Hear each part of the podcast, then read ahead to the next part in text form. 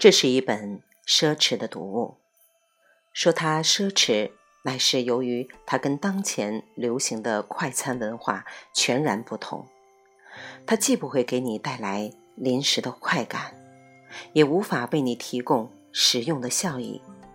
它倒可能给你造成某种身在的悲哀，然后还陡然消耗了你的若许脑力。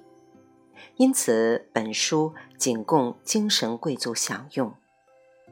所谓精神贵族，是指这样一类人：他们对文化的渴求不限于取乐或谋生等低层需要，而是有兴趣追求超然于现实生存或支配着现实生存的高层疑问。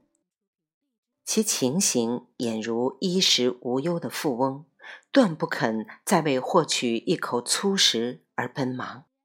而是更有雅兴的去赏玩翡翠、钻石的璀璨一样。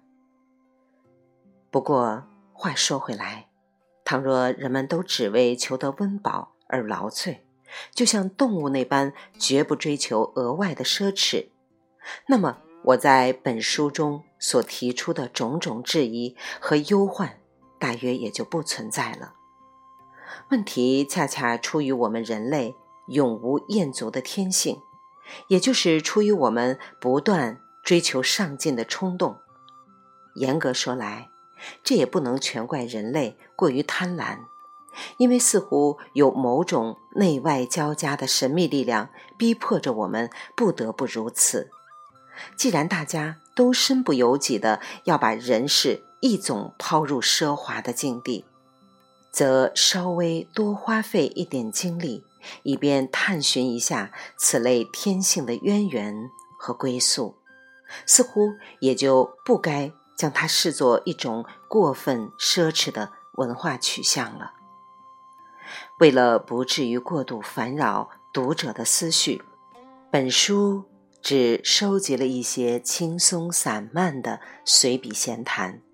虽属散漫闲谈，毕竟关涉到一个身在的思想系统，故此建议读者最好按照目录次序逐一浏览，免得骤然跌入幽暗的迷宫，找不着来路。当然，它尚不足以以为你揭示全部问题的答案，但若能让人胸中升起一朵朵疑云。也未尝不会酿成晚霞斑斓的别一番景致。万一它居然给你带来了一场精神世界的苦雨，那就索性借机洗刷一下原来存放在那儿真理上的尘埃吧。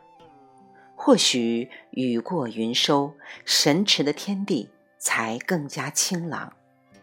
王东岳，二零零二年。三月十六日。